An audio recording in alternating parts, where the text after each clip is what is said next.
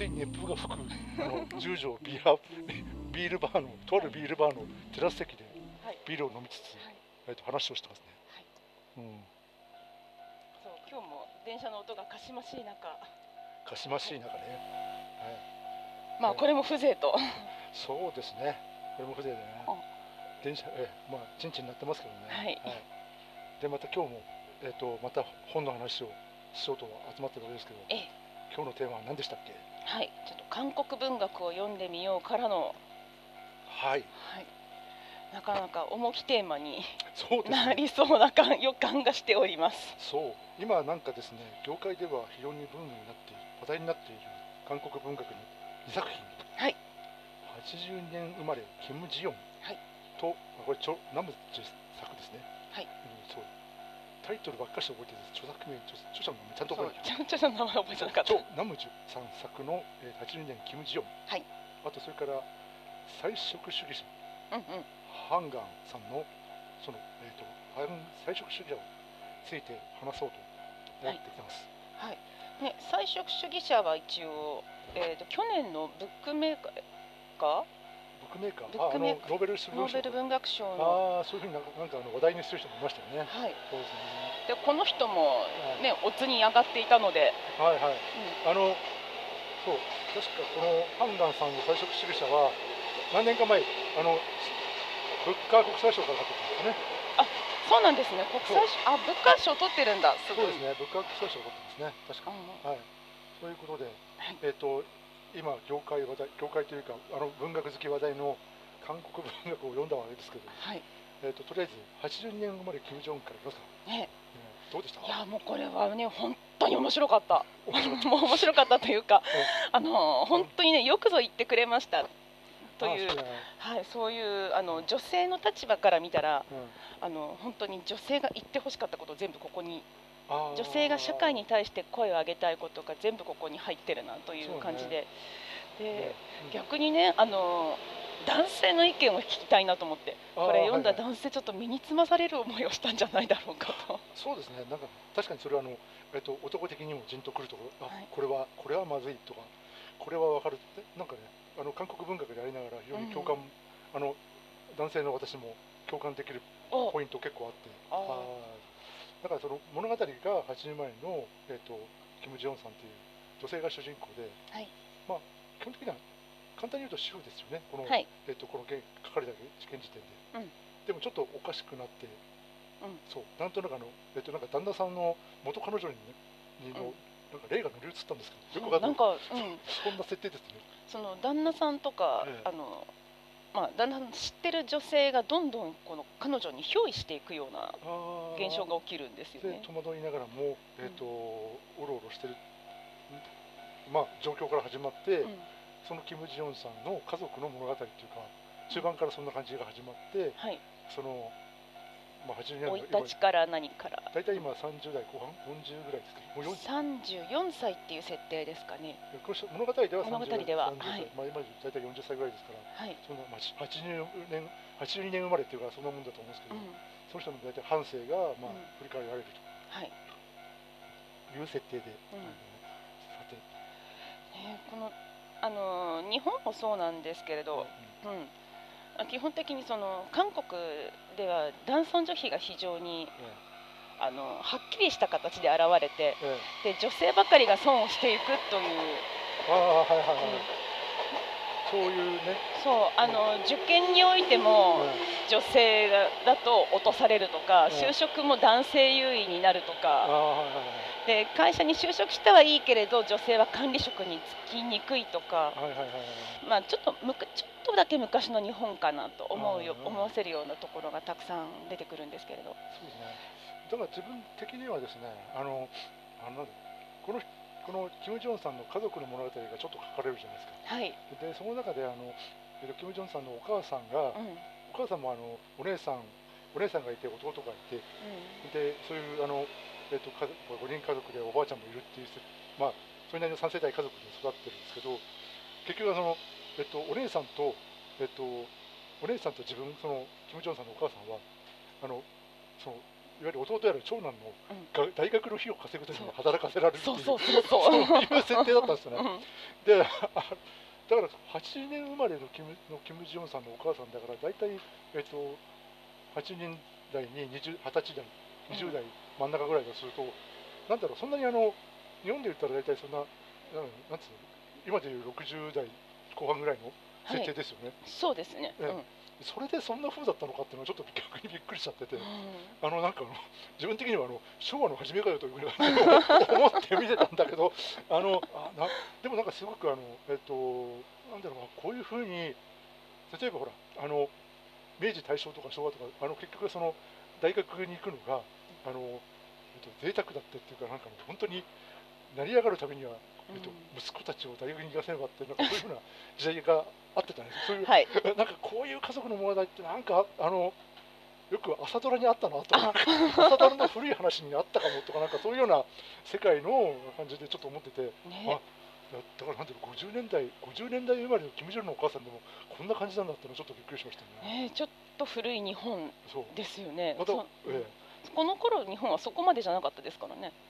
そえ、のわかんないけどねまあちょっとその辺まだら模様だとは思うんですけど、あまあ、少なくともうちのうちの方うちの親はそんな雰囲気は全然なかったし、あはい。まあ、もっとちょっと古い古い生まれの人ですけど、えっと、周りでもそんな風なのは、えっと、聞いたことがなかったかな。そうですね。またあの多少多少ですよ。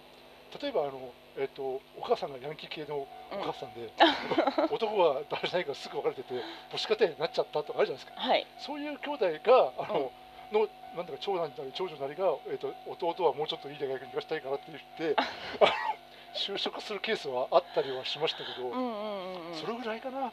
うん。だからはっきり言って特殊なケース、うん。だからなんかこういうふうにあのおばあちゃんがこう、えっと、長女長、えっと、お姉さんとそのお母さんに向かってうん。弟を大にしなさいパーンっていう感じの雰囲気はなかったですよね。うん。そうあれはのはないです。あれはびっくり。ちょっとびっくりしましたね、特にね、あの男の子、男の子が家にいることがすごく大事で、ええでその男の子を盛り立ててなんぼっていうそうね。その韓国の風習なんだろそうそれが1900いわゆる80年80う。だから60年代。60年代。60年代ぐらいか、はい。ね。すごいなってことを思いましたね。ねえ。ええあとやっぱりその他にもなんかキム・ジヨさん的にあるかありました？そうあのー全体的にちょっと古い日本かなと思いきや、うん。でもうちょっと進むと、うん。あのー出産妊娠出産その子育てに関してはうん。うん今の日本の問題とあまり変わらないと。まあそうですね。そう、日本の問題はアジアの問題、うん、う韓国の問題はアジアの問題。んうん。なんか変わんないですよね。そうあの結局ねあの女性が好きな仕事も辞めてで子育てをするためだけに、うん。うんうん、毎日生きていくみたいになってしまう。えーそうそれはそうだったですね。そうあので旦那さんは、まあ、全然悪気もないしいい人なんですよ。僕も何かあったら手伝うからと。うんうん。やってつったでここでキム・ジヨンさんが切れるわけですよ、うん。ちょっと手伝うっていうのやめてくれると。そうあの手伝うって人事みたいじゃない。あなただってね家族の一員なんだから家事に参画するのは当たり前でしょと。というそうね。書いてあったのを読んで納得納得って。ありましたね。ちょっと自分もあのキム・ジョンさんの上司の、えっと、女性の方いるいるじゃないですか。あのはいはい。なんかこう育児もうん、会社も非常にいろんな犠牲を払い払いながら頑張ってるっていう人がいましたね、うん。あれもちょっとなんか自分的にはあの昔いた会社の女性でもそんな人いたなとかうんうん。いうことも思い出しましたし、なんかねちょっとこれはあの、まあ、特にあの韓国の残業の厳しさっていうか それはあの自分的にもあの苦労したところもあるのでうん。ねあ韓国も一緒なんだなってちょっと思いましたね。そう、うんそれを感じましたね。まあでもねその旦那さんが、まあ、育児に参画できないのも分からなくはないんですよ。こんなすごい残業して、うん。特に IT 系とかうん。めちゃくちゃ忙しいし、ん。ワンオペになるのは当たり前かとは思うんですけれど、うん、それにしてもやっぱり、うんね子供一人で育てることになるってきついだろうな。そうね、なんかね、うん。あのなんだろう。あの基本的にはこうそう残業が当たり前のこういわゆるなんつうの若干封建社会的なニュアンスがある中世落ち会的なね あの勤務体制とかあるじゃないですか、はい、まあ今はそういうことはやめようみたいなことは動きが出てると思うんですけど、うん。そんな感じです。よね。うん、でもなんかねせざるを得ないというか、えーえうん、やらないと終わらないからーそうでも。しょうがないんだけど、そうそうそう。でもなんかそれを読みながらあなるほどねと思ったし、うん、あとそれからあのあのあまああのあ当たり前当たり前って言い方もおかしいけど韓国韓国の痴漢が激しいんだとかなんかあ そういうのもありましたよね。そう。ーね。ね。時間にあっても泣き寝入りさせざるを得ないじゃないけど、えーそういうのがね。うん、なんかね時間を引き寄せたお前が悪いぐらいのことを。そうそうそうそう。それが一番だからあのうん。お びっくりしたというかなんか。ね。えあでもえね。はい。そうそう。痴漢を呼ぶとだ女性のせいにされちゃうっていうねうん。でもちょっとそれ日本でもね昔あったんじゃないかと思うんですよあそれね。はあったかもしれないですね、あまあそう。だからあのし育児出産に関してはまあ日本もこれ全く同じことだし、ーねうんままだまだここに書かれていないこともたくさんあるんじゃなかろうかと。で、育児出産のその子育ての子育ても、うん。うん。韓国ってすごいなと思ったの。ネットスラングが。あママ虫とかいうママにあのあ昆虫の虫と書いてええママ虫って、まあ、要は夫のお金でプラプラ、はい。えー子育てしながら遊び暮らしてるそうね。そうあの、ちょっとコーヒー買ってあの、ベビーカーを押してコーヒー買って飲んでるだけで「いいよな主婦はさ」って「あんな楽しちゃって」って言われるっていう。あいや別に楽なんか全然してないけどねって 男の人って本当に分かってないんだなって。いやもう確かに思うことも、そうでも確かにねあの女性そのえっといろんな面を例えば仕事以外の面を、うん。うんあのえっと女性の要するに主婦に押し付けるっていう部分も当然あって。うん。でそれでいてほらあの経済的なあのえっとものは満たさないからってことであの男は残業で苦しんでるのにみたいなそういう中身も多分あると思うんですよね。うんうんうんうん。ええ、温みもあってそんなことになりちゃうと思う、まあでもねなかなかあのいろんな意味でこうおあの韓国もそうなのかっていうのをちょっと思った本でしたね。えそうあのなんでこんな憑依現象が起こるのかなと後で思ったんですよ。え多分もう自分でいたくないからっていうことなのかしらと。えええあとは、うん。そうあとはなんか男性のお手つけええ。なんかね、ええ。なんかそういうものを感じましたね。うん。えなんか文章もねあの小説形式とはちょっと違うんですよね。え、そうですね。うん、私はあのアイラのあの雑誌のアイラの記事を読んでるような、うん、ああうなんかあの社会記事社会ん、記事、社会記社事会記事的ななんかね、そういうにはなんか割とそういうものもあってうん。うんああの基本的に読みやすいというかあのストレートに伝わってくる何かがありましたね、はい。ええそういうジャーナリスティックな感じの描き方で、まああの前半と最後に工夫はしてますけどうん。ちょっとそれあの非常に明確になんかあのストレートに言ってるからうん。あの気持ちよく言ってるから割とあの自分ベスト世代になったのってそういうところかなとあのベスト世代になったのってそういうところかなと思って見てるし、うん。なんかあの解説読むと娘を持ったお父さんもうん。あのこれを読んで感激して買ったという 感激って言い方もおかしいけど感動したというあのいわゆるあの共感したということで、うんうんうんあの確かにこうあのそういった意味ではあのあなんていいい役割を果たしているのかもしれないし、うん。うん、やっぱり娘だってちゃんと自由にあのいい社会いい幸せになってもらいたいっていうね この気持ちは多分あると思うので、うんうん。えー男の人もそうですねそうあのあどうなんだろう。お父さんとしてはどうかな。あいやでもお父さんとしてはどうどうですかと言われても、そう。まあ自分娘いますけどね、まあ、なんというかあまりそんな普遍的不敬不敬後で言いますけど、はい。そんな不敬的な人間ではないので むしろあのなんだろうあのそういう不敬的な権威家族っていうのはよいまいちよくわからないっていうところもあって、まああの最近あのそういうのが、まあ、フェミニズム運動とかそういうのがあって、うん。まあ、不敬じゃないとあるあるんだけどはっきりとピンピンとこないところもあったので、はい。ちょっとこれ読んで少しあの特にあのお母さんの家族を見てあなるほどちょっと思っちゃいましたけあどね、うん、あ、思っちゃいましたけどね、あのそうこのここに出てくるこのキム・ジヨンさん主人公のお母さんがうん。すっごいしっかり者でそうそうそうそうちょっと意外だったのが、うん。ここに出てくるキム・ジヨンのお父さんは割とへへにゃり？へにゃりっていううん、のかな？そうですね。うん。ねそういう感じです、ね、あまり風采が上がらない感じの。災害が上がらない感じで、でもあの旦那と奥さんがやり手でって、うん。うん。韓国の男性ってもっとあの強いのかと思ってたんですよね。ああまあでもそれはあの男に男もいろいろですからね、えーでもあのお母さん結構やり手で面白いやり手のお母さんってもちょっと面白い面白い設定でしたね、そうですね。きっちりあの、えお金貯めてーうん。うん、財形貯蓄もして、そう。あとはなんだろう商売も上手だしうん。商売のセンスもあるし、うん。うん。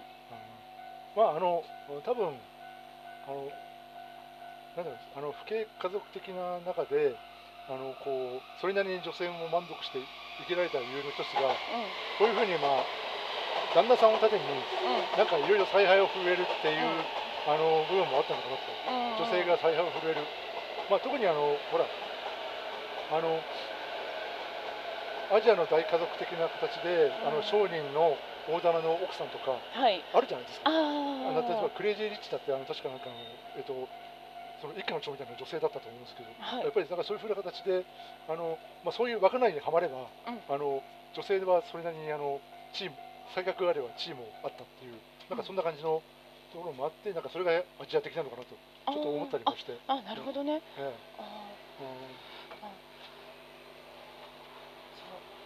そそんな感じに思ういますね。ねあのやっぱりその男の子その韓国って男の子を産んでなんぼっていう。ああでもそれそれはあのあの問題もあのそれは日本もちょっと触れていて、ええ日本もそうでしたね。うん。男子いわゆる長子優先のうん、あの父系社会、うんうん。うん。だから長男を長男が家を継ぐ、うん。そうそういうススタイルですよね。うん、そうあの男男の子を産むことへの強烈な期待をさあの周りからさせられてしまうという、ああありましたね。うん。奥さんあの確かそうですね。女の子が二人続いたからうん。嫌味言われるっていうのがありましたね。そうそうそう。そう、ありましたねそういう場面ね。うん、であの羊水検査をして、うん。女の子だった場合はねあの見送ってしまうっていうそういうことがあのなん社会的にも問題になってたっていうあ。あ、あでもそれ聞いたことない。それ結構あのありますね。ねえなんとなくざなんかアジアあるあるですね。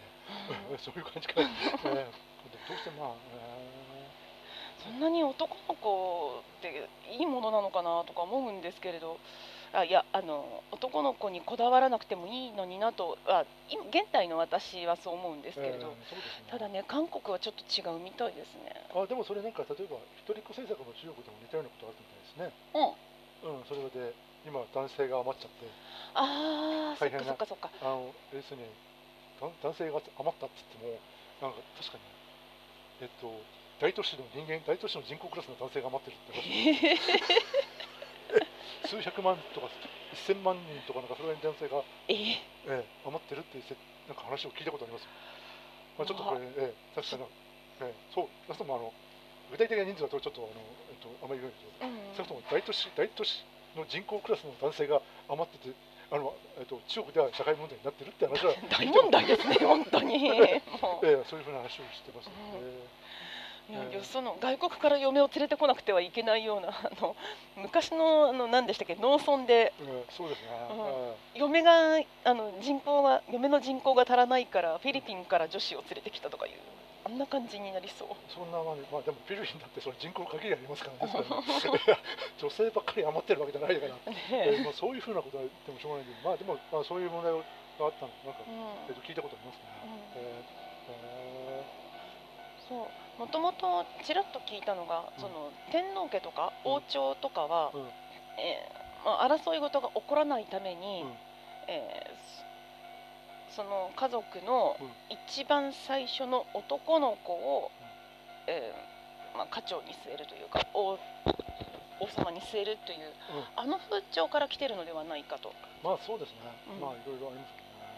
まあでまあでもね、そうとはいえね、こ のキム・ジヨンさんの立場になると、ちょっと気の毒というかなんかそのお母さん大変だったなってちょっと 思いましたよね、あとなんだろうなキム・ジヨンさんの話だというと、ねえ。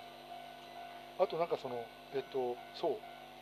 あの旦那旦那さんにこう手伝うよって言って小言が言われる小言言う時のキム・ジヨンさんは多分これかなりあのさっき話したのは あれかなりあの、えっと、働く、えっと、夫婦？夫婦共稼ぎの皆さんは多分いろいろ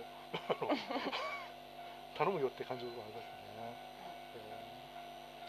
あのなんだっけな。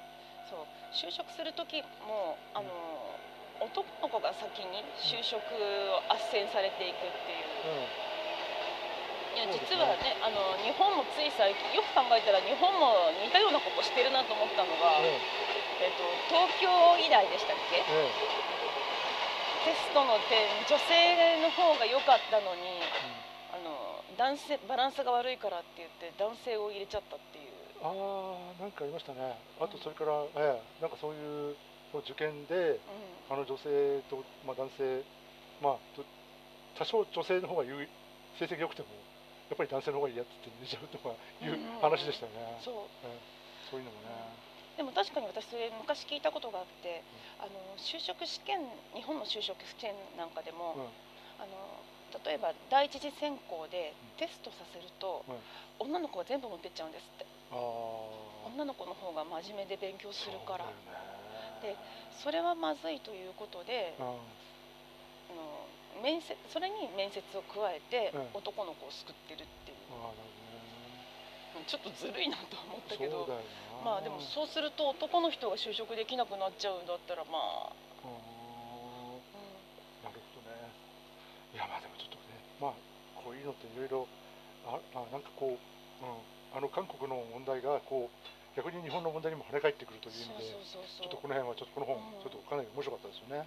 うんええまああの全然本当に今今日的な話で、でうんちょっと自分もなんかいろいろ考える考えさせられてるかもしれないけど、まああのなんて韓国の男性もあの、えっとあれですよえっと兵役があるんで。ああそうそうそうそう。うんあの兵役が結構大変なので、そういった面で、あのまあ、ちょっとここにはちょっと兵役の問題かいあまり書いてないかったけど、あまあ、ちょっとは書いてありましたね、学生のと兵役が原因で別れちゃったって書いてありましたので、そ そういえば。あありましたね、うんええうんなんかあの自分一緒に仕事したあの韓国人のエンジニアの人が言ってましたけど、なんかこういまだにこうえっ、と20代のあ初めの頃に2年間だけ兵役やったのに、まあその人多分40代真ん中当時会った時には40代真ん中ぐらいだったんですけど。うん。うんあのたまにあのその兵役の初日の朝の夢を見るんですっていう話を 言ってましたよね。言っててまあ私笑っちゃったんだけどまああのそれぐらいこうあのトラウマになるようなあの2年間経ったのかもしれないなとちょっと思って、ねえ。えーえーとみんなあのえっ、といやあの言ってましたよ、うん。ええ。まああの自分たちはた茶化してねあのえっ、と張さんえっと、マシンガン撃てるんだよねとか、そんなことを言ってて、あのこの中で一番あの、えっと、殺しができる人は張さんだけねみたいな形で。みんなでまあ武器使えますからね。そうそう、でからかっちゃって遊んでたんだけど、まあ今、まあ、ちょっと今思うと、ちょっと気の毒なことをしちゃったかななんて、ちょっと、おちょっと思ったりもしてですね、あの。いやでも本当に兵役きっついらしいですね。いやみたいですね、なんかそれはあの聞きますね。その韓流スターなんかも、うん。あの兵役が本当にきついらしくて、うん。で兵役から戻ってきたらその反動で、うん。こっそり隠れて付き合ってた彼女とうん。結婚しちゃうっていう、あ で、あ、まあでも、まあ、みんなに「待っててね」とかいうふうに言ってるけれど、うん。戻ってきたら結婚しましたっていう。まあでも、まあそそういった面では、まあ、韓国の男性をあの日本以上になんか厳しいポジションにいるのかもしれないですね。まあちょっといろいろあの考えながら、いろまあ、考えないろんなことを思い出しながら読んだ本ではありましたね。なんあの読みながらねちょいちょいあの思い入れが入っちゃって立ち止まっちゃうんですよ、うん、ああそういえば。そうそういえばあの時こうだったな。この時もああだったなとか。ちょっとそれを。だからまたちょっと別な機会でちょっと、ね、伺いたい感じです。まあでもあのそういう